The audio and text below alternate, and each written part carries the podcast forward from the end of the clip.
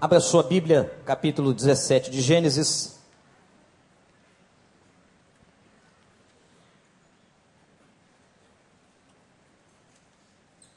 Meu desejo é que o Espírito de Deus fale ao nosso coração hoje de manhã. Quando Abraão estava com 99 anos de idade, o Senhor lhe apareceu e disse: Eu sou o Deus Todo-Poderoso que, segundo a minha vontade, anda segundo a minha vontade e seja íntegro.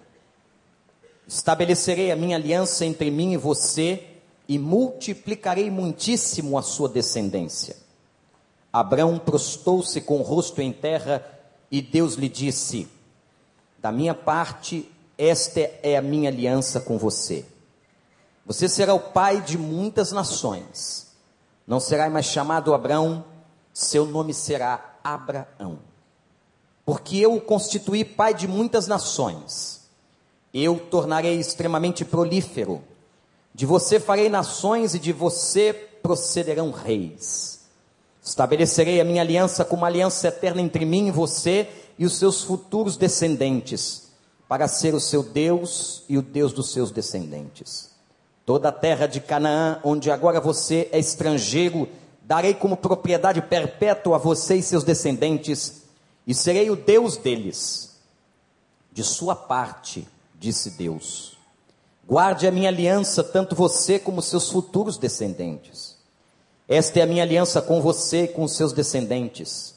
Aliança que terá que ser guardada, e todos do sexo masculino entre vocês serão circuncidados na carne. Terão que fazer esta marca que terá o sinal da aliança entre mim e você. Da sua geração em diante, todo menino de oito dias de idade entre vocês terá que ser circuncidado. Tanto os nascidos em sua casa quantos que forem comprados de estrangeiros e que não forem descendentes de vocês. Sejam nascidos em sua casa, sejam comprados, terão que ser circuncidados. Minha aliança marcada no corpo de vocês será uma aliança perpétua. Qualquer do sexo masculino que for incircunciso, que não tiver sido circuncidado, será eliminado do meio de, do meu povo. Quebrou a minha aliança. Diz também Deus a Abraão: de agora em diante, sua mulher já não se chamará Sarai, seu nome será Sara. Eu abençoarei e também por meio dela darei a você um filho. Sim, eu abençoarei e dela procederão nações e reis dos povos. Abraão prostou-se com o rosto em terra, riu-se e disse a si mesmo: Poderá um homem de cem anos de idade gerar um filho? Poderá Sara dar à luz aos noventa anos? E Abraão disse a Deus: Permite que Ismael seja o meu herdeiro. Então Deus respondeu: Na verdade, Sara, sua mulher, lhe dará um filho, e você lhe chamará Isaque. Com ele estabelecerei a minha aliança, que será aliança eterna para os seus futuros descendentes. E no caso de Ismael, levarei em conta o seu pedido, e também o abençoarei, e o farei prolífero, e multiplicarei muito a sua descendência ele será pai de doze príncipes, e dele farei um grande povo. Mas a minha aliança eu a estabelecerei com Isaque, filho que Sara lhe dará no ano que vem, por essa época. Quando terminou de falar com Abraão, Deus subiu e retirou-se da presença dele. Naquele mesmo dia, Abraão tomou seu filho Ismael, todos os nascidos em sua casa, e os que foram comprados, todos os do sexo masculino de sua casa, e o circuncidou como Deus lhe ordenara. Abraão tinha 99 anos quando foi circuncidado, e seu filho Ismael tinha 13. Abraão e seu filho Ismael foram circuncidados naquele mesmo dia, e com Abraão foram circuncidados todos os de sua casa, tanto os nascido, nascidos em casa, como os comprados de estrangeiros. Que o Espírito de Deus nos abençoe. Quem leu a lição de hoje do nosso livro Um Mês para Viver. Entendeu que o autor está falando de sonhos.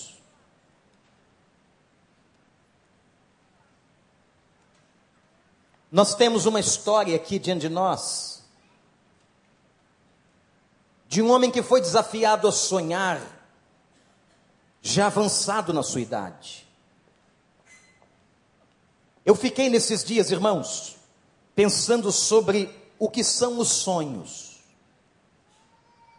Eu não estou me referindo agora àquele sonho provocado pelo sono profundo.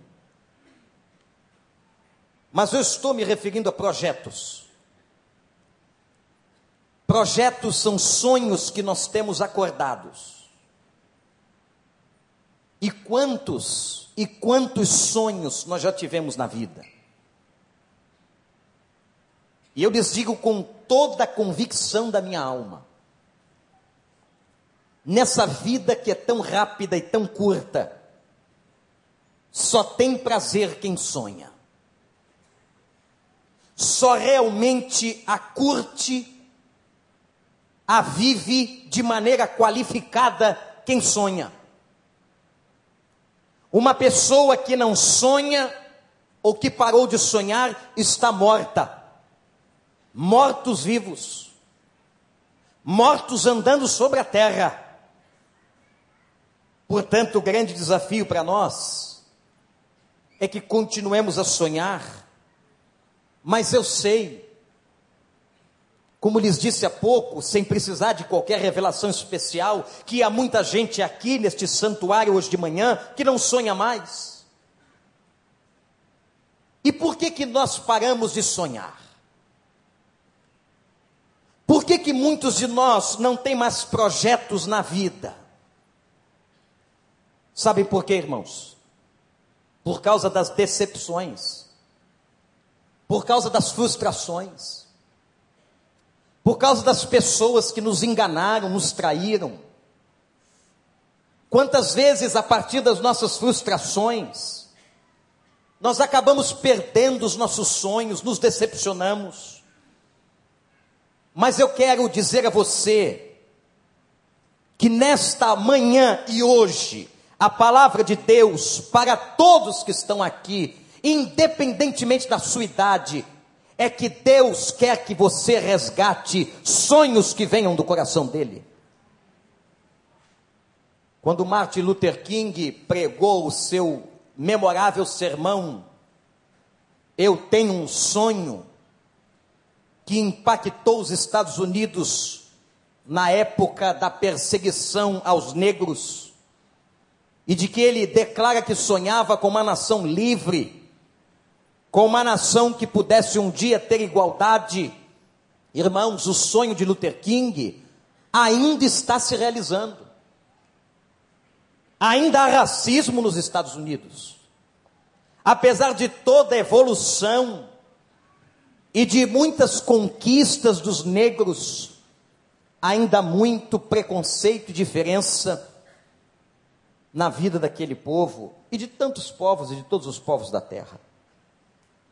O que tem isso a ver com a vida de Abraão? O que isso tem a ver com este capítulo que acabamos de ler? Tudo. Eu quero que você anote, quero pontuar nessa história, na vida deste homem, na biografia de Abraão, alguns momentos muito importantes que tem tudo a ver com sonhos e com projetos. Primeiro, foi Deus quem plantou um sonho no coração de Abraão. E qual era este sonho? Abraão, eu quero que você seja pai de uma grande nação. Quem conhece Bíblia? Sabe que Deus tira Abraão da terra de Ur dos Caldeus, atualmente o Iraque. E se você pegar um mapa e ver qual foi a trajetória de Abraão saindo de Ur dos Caldeus andando, naquela época andando, naquele lado desértico, quente do mundo, o irmão, a irmã vai ver a distância que Abraão percorreu até chegar à terra de Canaã.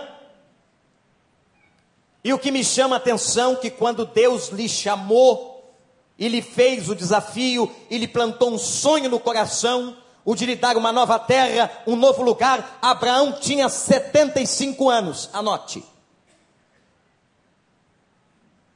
Não há idade para Deus plantar sonhos nos nossos corações.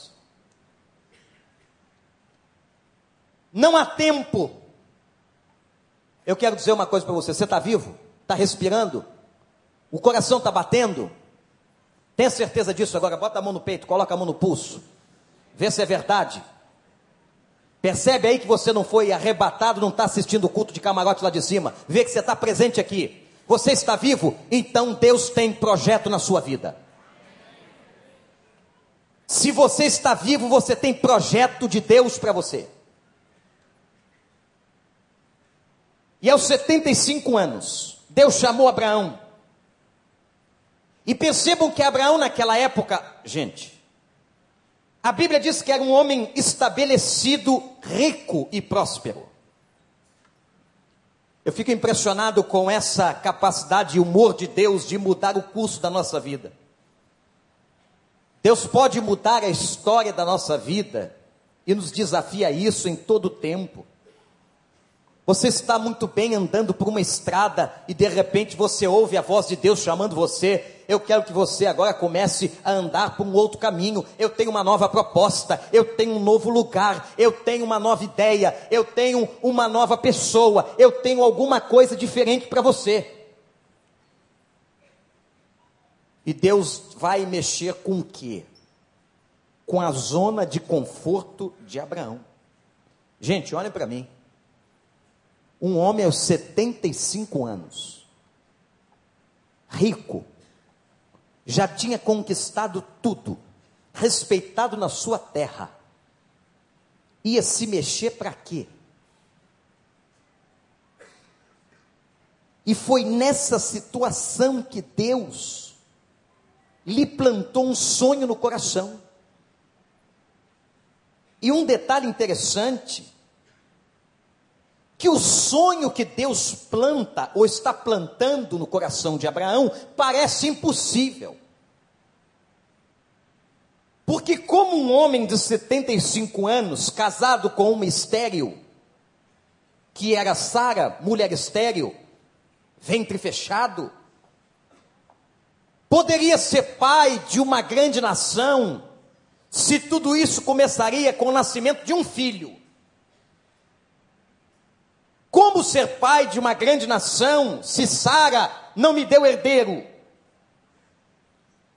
Interessante que por 24 anos, anote, 24 anos Deus foi maturando este sonho no coração de Abraão. O capítulo que acabamos de ler, o 17, nesse momento Abraão tem 99 anos. Então a história que eu estou contando para você começa no capítulo 11. O capítulo 11 de Gênesis, Abraão tem 75 anos. Deus plantou o sonho. No capítulo 17, Abraão está com 99 anos. E é neste momento que se passa o episódio que acabamos de ler. Agora, meus irmãos, ele vai trocar o nome do casal, Abrão para Abraão e Sarai para Sara, dizendo: Eu tenho uma proposta nova, não é só um nome novo, você será pai de uma grande nação. Interessante, olha para cá, marido, que o sonho de Abraão, ou plantado no coração de Abraão, envolvia Sara. Sabe o que eu quero dizer com isso? Palavra do Senhor, não há sonho sem Sara. Você que é casado. Mulher, não há sonho sem Abraão. Me perturba profundamente. Numa audiência pastoral, alguém chegar no gabinete e declarar: Pastor, Deus colocou um sonho no meu coração, um projeto que veio de Deus. E eu pergunto: Mas sua mulher sabe? Não sabe nada. Aliás, não está participando disso. Eu disse: então não é de Deus. O sonho que vem para você, marido, É um sonho da sua casa, da sua família. É sonho que envolve sua mulher. O sonho que vem para você, mulher, envolve os seus filhos, o seu marido. O sonho que Deus planta é um sonho para a família. Você crê nisso? Está na Bíblia. E Deus diz assim: troca também o nome de Sara. Mas aqui, eu quero fazer uma distinção, irmãos. Quando que é o sonho de Deus e quando que é sonho nosso? Porque esse limiar é muito tênue. Quando é que é coisa do meu coração? Presta atenção nisso. Quando é que é coisa da minha vontade?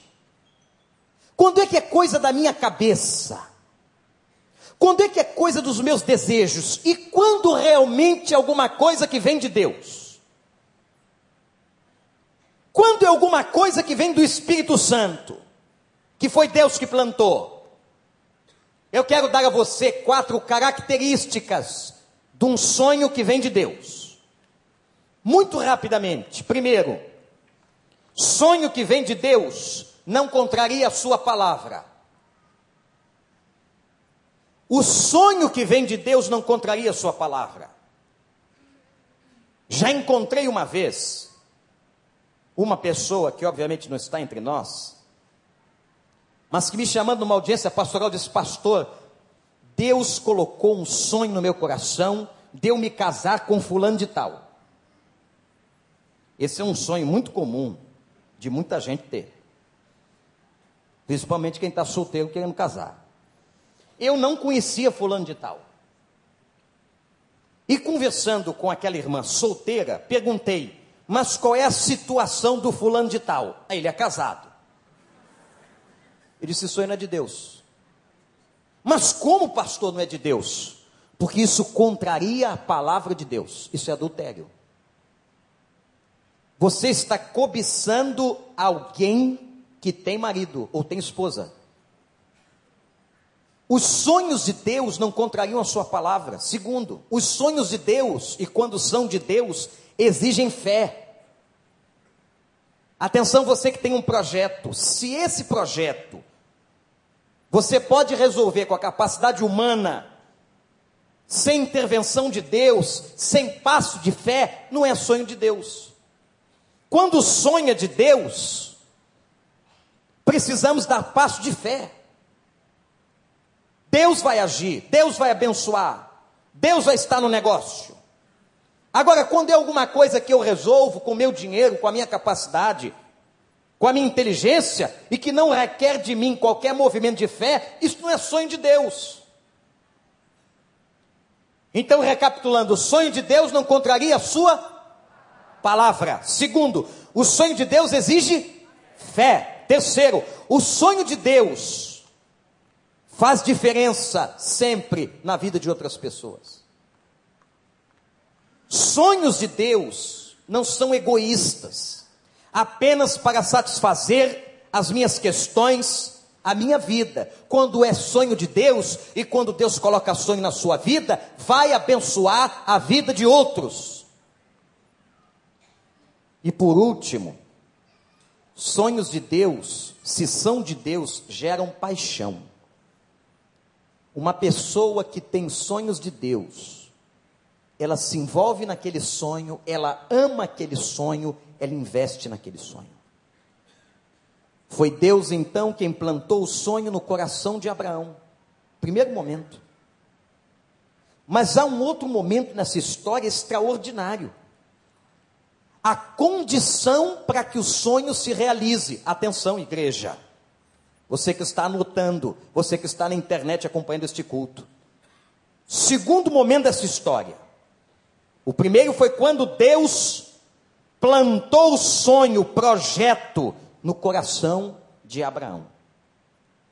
Segundo, agora, momento é quando ele vai estabelecer uma condição. A condição está no versículo 1 do capítulo 17, quando Deus diz: Anda na minha presença e seja íntegro. Meus irmãos, Deus faz um pacto com Abraão. Como todo pacto, atenção, gente, como todo pacto, todo pacto é bilateral, todo contrato tem duas partes, não é não, doutores advogados? Doutor Jairo, Nizete, Gentilha, Jevaé, todos os grandes advogados são membros aqui desta igreja. Todo contrato é bilateral. E da parte de Deus, Deus diz assim: a minha parte é fazer de você uma grande nação, é ter um projeto de crescimento com a sua vida. A sua parte é ser íntegro. Interessante que Deus vai e faz uma aliança com uma marca visível. O que é que você carrega no dedo, você que é casado?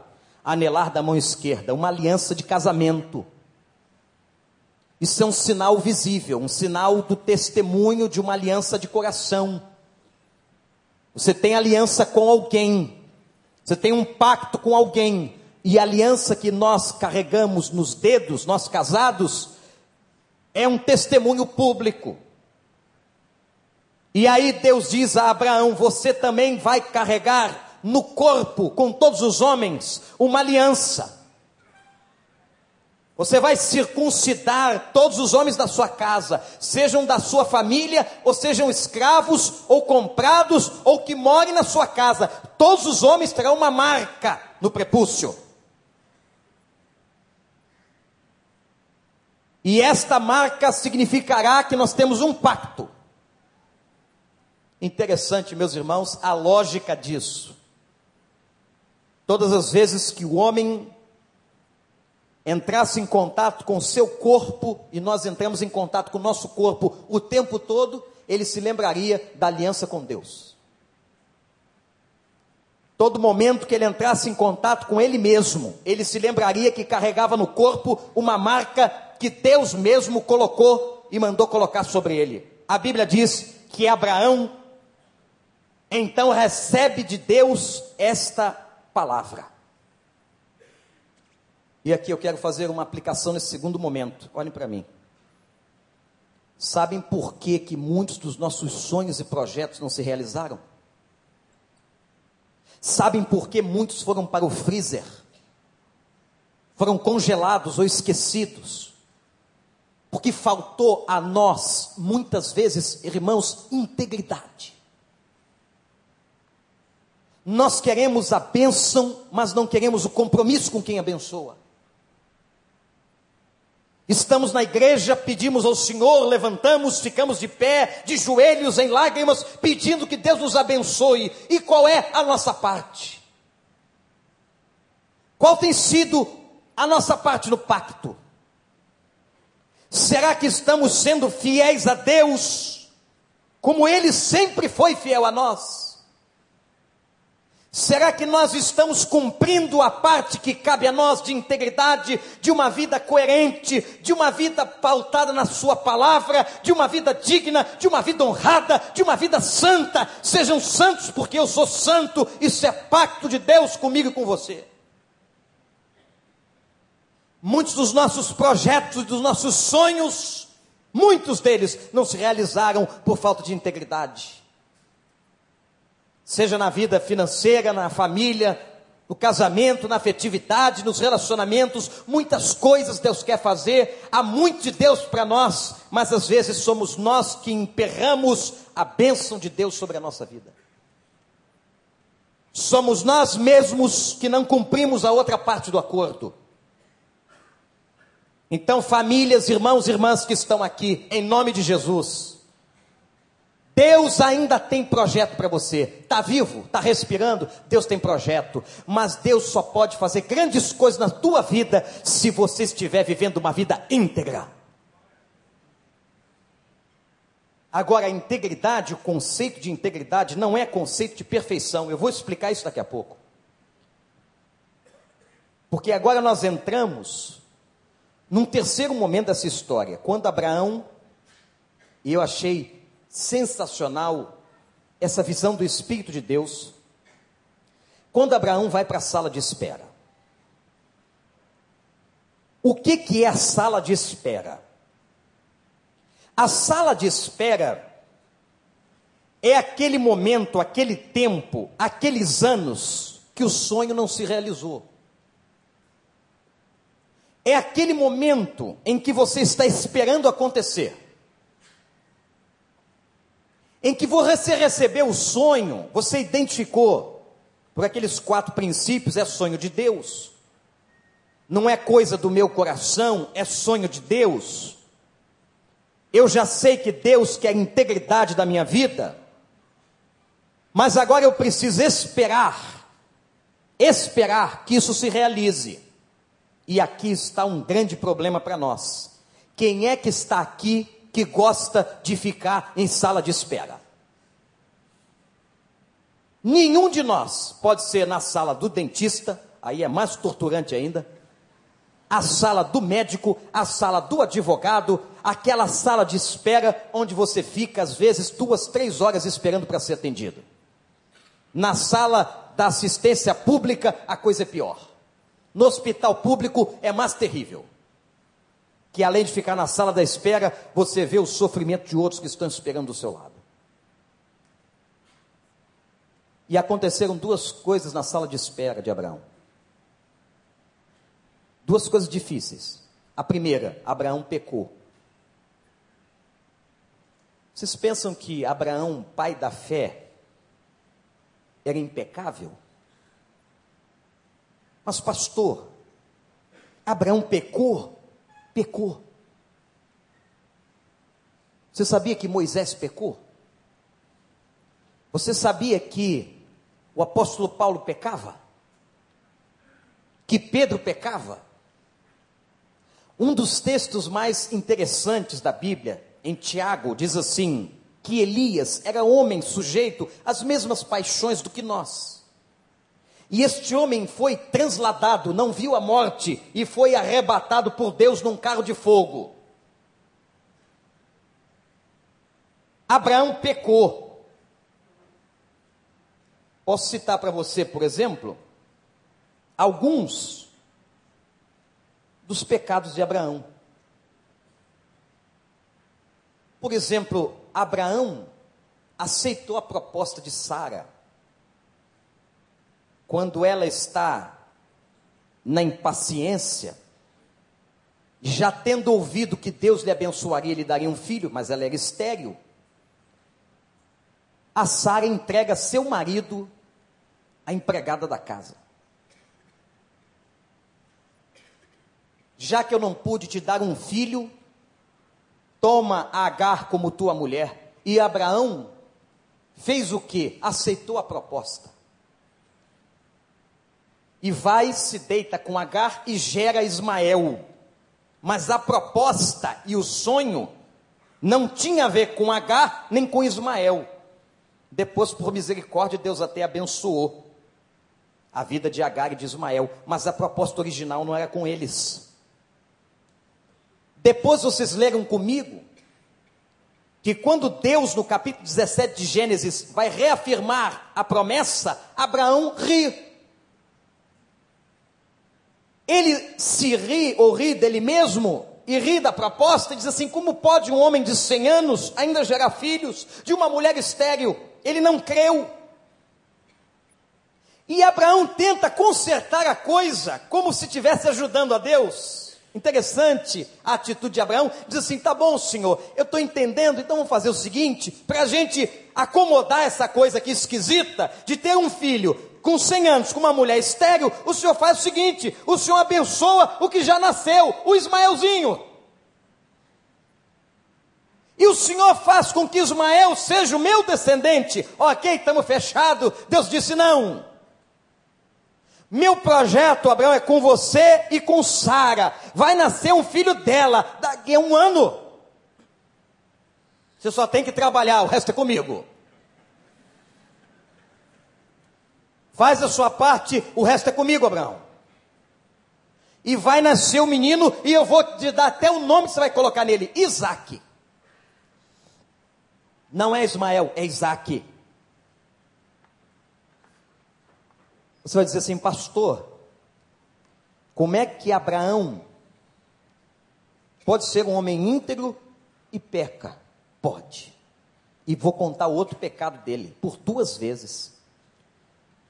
Uma vez no Egito e outra vez numa cidade chamada Gerar. Abraão mentiu sobre Sara e disse para as pessoas que Sara era irmã dele. Ao ponto do rei de Gerar tomar Sara como sua mulher.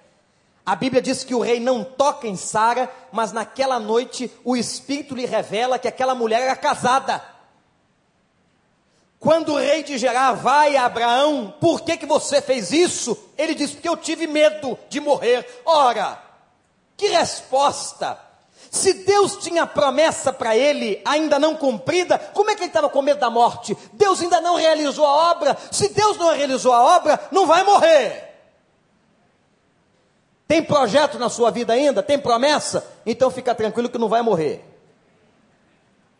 Agora, quando já não tem mais nada no horizonte, aí começa a orar. Não tem mais projeto, tem mais nada, começa a pedir uma boa chegada. O Senhor vai preparando, porque na casa de meu pai há muitas moradas. Agora, tem projeto, tem plano. Como é que Abraão podia ter dito ao rei de Gerar que ele estava com medo de morrer, se ele sabia que Deus ainda tinha coisa a realizar? Isso é pecado. O pecado da falta de fé, da desconfiança de Deus. Você olha assim e diz, mas esse Abraão era um homem impossível. Esse Abraão não confiava. Esse Abraão era um cara cheio de dúvidas, igualzinho a nós. Deus fala com a gente na palavra, Deus promete, Deus abre os olhos, Deus mostra e a gente duvida, a gente não crê, a gente quer fazer negócio com Deus, a gente diz para ele assim: não, fica com Ismael, vamos acertar as coisas aqui, e diz: não. Na sala de espera, Abraão pecou. Qual era a virtude deste homem que viveu na integridade? O segredo está no versículo 3. Abraão, anote isso, era um homem que sempre, sempre viveu prostrado. O homem íntegro não é aquele que não peca, o homem íntegro é aquele que vive humilhado na presença de Deus, prostrado, reconhecendo que é pecador, reconhecendo que é fraco e pedindo ajuda do Altíssimo. O homem íntegro é um homem que vive na presença do Senhor, dizendo: Senhor, tem misericórdia da minha humanidade, da minha pequenez, eu preciso de Ti. Agora, um homem que peca, um homem que peca como nós, vivemos na carne ainda, e não nos humilhamos. Você tem confessado pecados a Deus? Olha para mim, você tem se prostrado? Você tem se ajoelhado, dito a Ele: Senhor, estão aqui os meus erros, os meus lábios, as minhas intenções que não vêm do Senhor as minhas palavras maledicentes, as minhas ações inconsequentes, você tem se prostrado. O que fez de Abraão um homem íntegro, era um homem que pecava sim, mas se humilhava arrependido na presença de Deus. O que Deus espera de mim, de você, como homem e mulher de Deus, é que nós estejamos prostrados na Sua presença, igreja uma igreja quebrantada, um povo de Deus humilhado, um povo que reconhece a sua pequenez. É por isso que não há julgamento, não há um maior do que o outro, não há um melhor do que o outro, não há um que seja mais do que o outro, não há classe social que nos divida, não há dinheiro que nos divida, não há conta bancária que nos divida. Nós somos todos iguais pecadores diante de Deus e carentes da sua graça, temos que estar prostrados. Amém, igreja? Ou eu estou pregando heresia? Na sala de espera, Abraão não só pecou, na sala de espera, Abraão foi atribulado. Você acha que um homem desse não passou tribulação? Gente, quantas tribulações esse homem viveu? Teve que sair do Iraque para Canaã sofreu preconceito, foi guerreado, falaram mal dele, agrediram sua integridade. Mas eu quero que você guarde o seguinte: quando a tribulação vem na nossa vida, aí entra o Altíssimo, aí entra a providência, aí entra aquele que nos garante, aí entra o nosso Deus, aí entra o Espírito que nos batizou e nos diz o seguinte: volta uma folha na sua Bíblia, capítulo 15, no versículo 1. No momento que Abraão estava na sala de espera, atribulado, Deus disse para ele: Abraão, não tenha medo. Eu sou o seu escudo. Grande será a tua recompensa. Louvado seja o Senhor. Eu queria que você se apoderasse desta palavra que o Espírito de Deus está trazendo a você agora. Coloque o teu nome no texto e diz, diga assim: não preciso ter medo o Senhor é o meu escudo e grande será a minha recompensa. O Senhor é aquele que me protege, é aquele que me abriga, é aquele que me consola. Se você é de Deus, se você tem o Espírito de Deus, se você foi batizado em Deus, se você é do Senhor, essa palavra é para você. Na hora da tribulação, a tribulação que você está passando hoje, as dúvidas que você tem hoje, as incertezas que você hoje está vivendo, não tenha medo. Eu sou a tua defesa e o teu escudo, e grande será a tua recompensa. Louvado seja o nome de Deus. Na sala da espera, Abraão pecou e se prostrou. Na sala da espera, Abraão foi atribulado, mas venceu. Gente, o nosso problema às vezes está na sala da espera. Eu quero deixar isso para você. Esse ato, esse tempo em que a promessa não se cumpriu, em que esse sonho que Deus colocou na sua vida, no seu coração, ainda não aconteceu por completo, por inteiro. Esse tempo da espera é muito difícil para nós, seres humanos. É nesse tempo que nós cometemos erros. É nesse tempo que somos atribulados. Mas eu quero dizer uma coisa para você. Todas as vezes que Deus nos coloca na sala de espera, é porque Ele está preparando o nosso coração. Ele sabe que há coisas que precisam ser preparadas em nós. Porque há momentos que nós não estamos nem sequer preparados para sermos abençoados. O último momento que eu quero ressaltar, o quarto e último da história de Abraão e do sonho que Deus plantou no coração dele, foi o seu último teste o teste da confiança. Um ano depois, quem é que nasceu? Gente, ele tinha 75 quando recebeu a promessa, teve um filho com 100 anos. 25 anos depois. Deus fez o que parecia impossível. Abraão tinha 100 anos, mas ele agora tem um filho. Eu pergunto a você: a promessa estava totalmente cumprida? Não. Aquilo era o início do cumprimento da promessa. Ele não tinha, ele não era pai de uma nação, ele era pai de Isaac. Ele não tinha nada mais do que um filho. E agora Deus vai querer saber se aqueles 25 anos de espera valeu alguma coisa. Se aqueles 25 anos amadureceram Abraão. Gente, quanto tempo nós precisamos para ter maturidade? Às vezes uma questão tem que amadurecer no coração da gente meses e anos. E a forma como Deus fez foi algo tremendo. Você conhece essa história? Quando ele agora vai chegar para Abraão e dizer assim: Eu quero teu filho, e eu quero teu filho em holocausto. Como é que é? É. Mas ele não é a promessa, ele não é o início da promessa, Ele não é o filho que vai gerar uma grande nação. Como é que o Senhor quer? Eu quero, você vai sacrificar o teu filho no altar no Monte Moriá. Era o último teste, o teste da confiança. Essa história agora está no capítulo 22. Se você quiser, vire as páginas da sua Bíblia, não vou ler, mas está aqui a história. Versículo 3 vai dizer que Abraão obedece,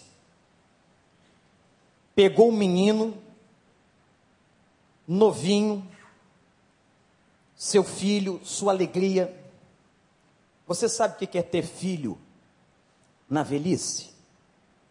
Ou filho de pai mais velho? O pai fica mais bobo do que quando ele, se ele fosse mais novo. Digo isto a vocês por experiência própria.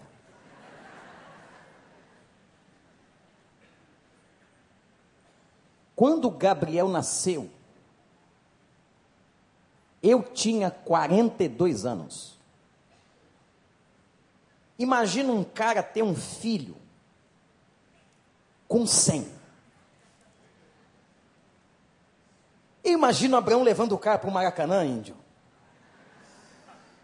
brincando de bola no parque.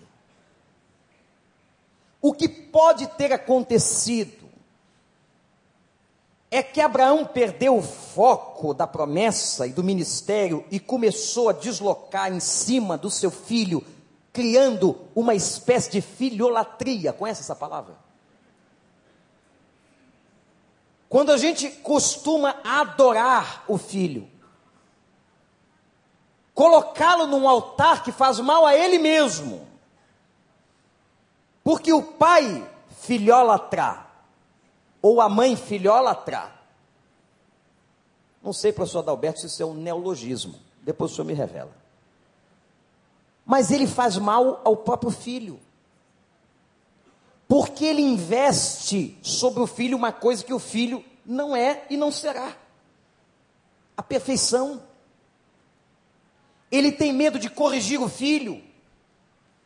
E um filho sem correção, diz Provérbios, está a caminho da perdição. A filholatria faz mal. Talvez Abraão estivesse vivendo isso naquela hora e fez do seu filho Isaque o seu Deus, o seu projeto. E então Deus pede o filho. É a coisa mais importante, Abraão, que você tem. É mais importante que Ismael, que Agar, que Sara, que a terra. Então eu quero isso. Eu quero o que você tem de mais importante.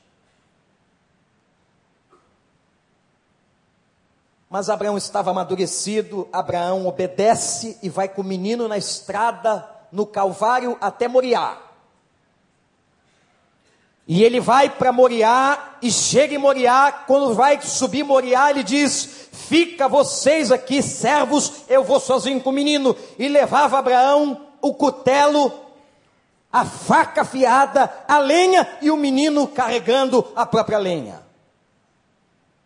Quando o menino faz uma pergunta que qualquer menino inteligente faria: Papai, nós estamos indo sacrificar em Moriá, eu estou vendo tudo, eu estou aqui com o machado, estamos com a lenha, cadê o cordeiro? E a resposta de Abraão é precisa, é resposta de fé, é resposta de homem prostrado, é resposta de homem confiante, de homem de Deus, de homem de visão. Ele diz assim: Meu filho, Deus proverá. Abraão creu nas duas possibilidades daquele momento. A primeira, ou Deus interromperia a morte de Isaac, ou Deus ressuscitaria Isaac. Eu só sei, meu filho, que o Deus que me chamou, o Deus que me fez andar, o Deus que cumpriu a promessa, o Deus que é fiel, Deus proverá. Se Deus tem promessa para você, apesar de todas as tribulações e lutas e dificuldades, eu quero dizer a você nesta manhã: Deus proverá. Repete comigo, igreja: Deus proverá. De novo, Deus, do fundo da alma pela última vez, Deus, amém. Deus proverá. Não sei de onde vem a bênção, não sei como vai ser, não estou vendo perspectiva, não vejo o carneiro, não sei como ele vai fazer. Uma coisa eu tenho certeza: o Deus que chamou, o Deus que me abençoa, o Deus que é fiel, vai prover e vai dar graça. Naquela hora, quando ele levanta o machado para cortar o menino no meio, aparece o anjo do Senhor e diz: Não, Abraão já demonstraste a fidelidade. Você é um homem de fé, confiou, era o último teste, você passou. Abraão, você agora está pronto para se transformar numa grande nação. E Isaac deu seus descendentes. Olha só, gente, jovens e adolescentes, hoje é dia do adolescente, vão ler a história do casamento de Isaac. Sensacional como Deus esteve naquele negócio, como Deus abençoou, como é que Rebeca apareceu, onde que foi, lá no lugar de pegar água. Às vezes a gente acha que certas coisas são muito estranhas, não é? Vem de maneiras muito esquisitas, mas foi lá no poço que ela apareceu. E o servo vai levar a moça até Isaac. Deus proverá. Grande teste é o teste da confiança. Meus irmãos, quantos anos tinha Abraão quando nasceu Isaac? Cem. Eu quero concluir, para vocês verem a bênção de Deus, a fidelidade um Deus maravilhoso. Abraão morreu com 175 anos. Deve haver alguma diferenciação de contagem, talvez, dizem os estudiosos. Mas o que eu quero mostrar para você é que ele morreu com 175 anos, viveu muito, é isso que a Bíblia quer dizer. Morreu, agora eu não sei o que, o que quer dizer isso, talvez dê um outro sermão. Mas você pode pensar nisso. Diz assim: ele morreu em boa velhice. O que, que é boa velhice? Aí o pessoal que está mais velho pode responder. O que é viver uma boa velhice? Gente, nós podemos dar muitas definições aqui. Viver uma boa velhice é viver e continuar vivendo integridade diante de Deus em paz com Deus e sabendo que Deus tem cumprido na sua vida os seus propósitos. E Abraão morreu uma boa velhice. E agora uma notícia que muitos não sabiam: ele teve oito filhos. O que? Aquele velhinho dos 100 anos? É. O velhinho dos 100 anos. Ele teve dois filhos, um com Sara e com Agar. Depois Sara morreu, ele chorou, ficou alegre de novo. Não estava morto, se casou pela segunda vez com uma mulher chamada Quetura, em que alguns intérpretes dizem, não, ela era Quentura. E ele teve seis filhos com Quentura. Misericórdia. Que disposição seis filhos, seis gestações, pensa comigo, seis gestações, com mais de cento e tantos anos. Isso dá uma empolgação na gente. Vem um calor, não vem não, irmãos? Quem sabe essa noite você não vai olhar para sua esposa, quentura, vem para o meu lado. Vamos trabalhar, que a obra do Senhor precisa continuar. Deus tem projeto para nós, porque tem gente por aí que está morto, mas está vivo. E está agindo como morto. Como é que vai você? Ah, já estou no final. Que no final, meu irmão? Que final? Você sabe qual é o final? Você não sabe nada. Está vivo? Está respirando? Confirma aí. Então Deus tem projeto. E se for com quentura, que Deus te abençoe. 175 anos morreu Abraão em boa velhice. Abraão se tornou pai. de uma grande nação. Há dúvidas de que esse homem viveu apaixonadamente? Há dúvidas de que esse homem foi um homem de fé? Não. Sabe por quê? Olhem para mim. Porque ele recebeu, acolheu a promessa do Senhor. Eu vou te abençoar. E ele confiou, e ele entregou, ele acolheu, ele fez a parte dele e viveu íntegro. Quer ser abençoado? Tem promessa para a tua vida? Anda na minha presença e seja íntegro. Eu vou, diz o Senhor dos Exércitos, honrar todas as promessas que eu fiz à tua vida. Que Deus nos abençoe. Louvado seja o nome do Senhor.